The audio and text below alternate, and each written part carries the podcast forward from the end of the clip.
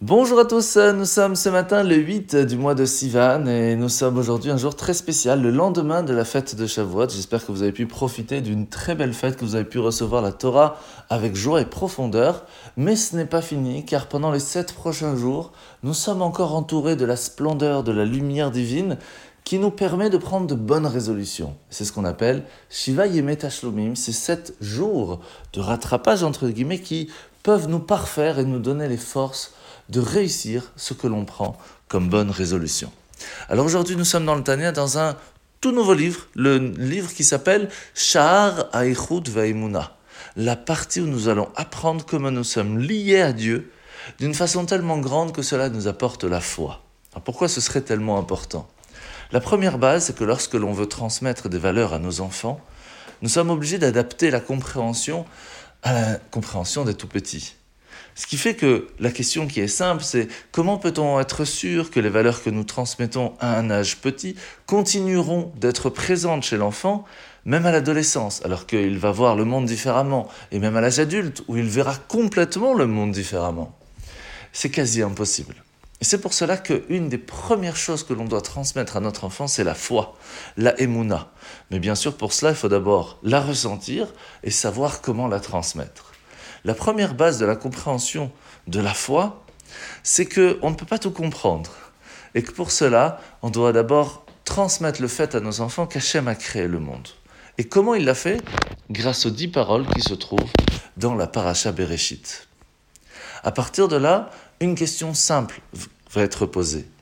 Dans les dix paroles, on ne parle pas d'ordinateur, on ne parle pas de beaucoup de choses. Donc, où se trouve la création de tout ce qui se trouve autour de nous dans un monde moderne?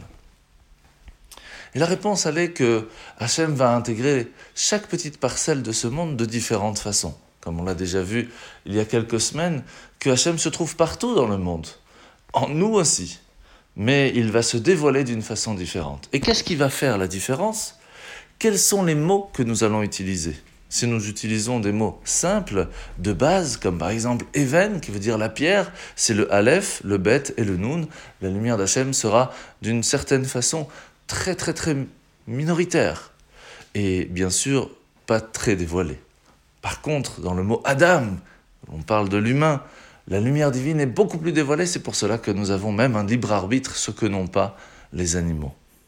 À nous de vouloir savoir par où nous allons recevoir cette grande lumière qui nous permet pas seulement de vivre, mais d'avancer dans la vie, d'évoluer. Et c'est pour cela que notre prénom hébraïque est d'une extrême importance, d'où l'importance de monter à la Torah au moins une fois par mois, pour que ce prénom soit utilisé et amène en nous ces grandes lumières. La mitzvah de ce matin, mitzvah négative numéro 282, c'est que de façon générale, lorsque nous allons dans un tribunal rabbinique, on doit écouter la majorité. Mais lorsqu'on parle d'un condamné à mort, il faut quand même qu'il y ait quelques euh, juges qui ne sont pas d'accord de le condamner. Parce que si c'est tous qui vont le condamner, alors il n'est pas condamné.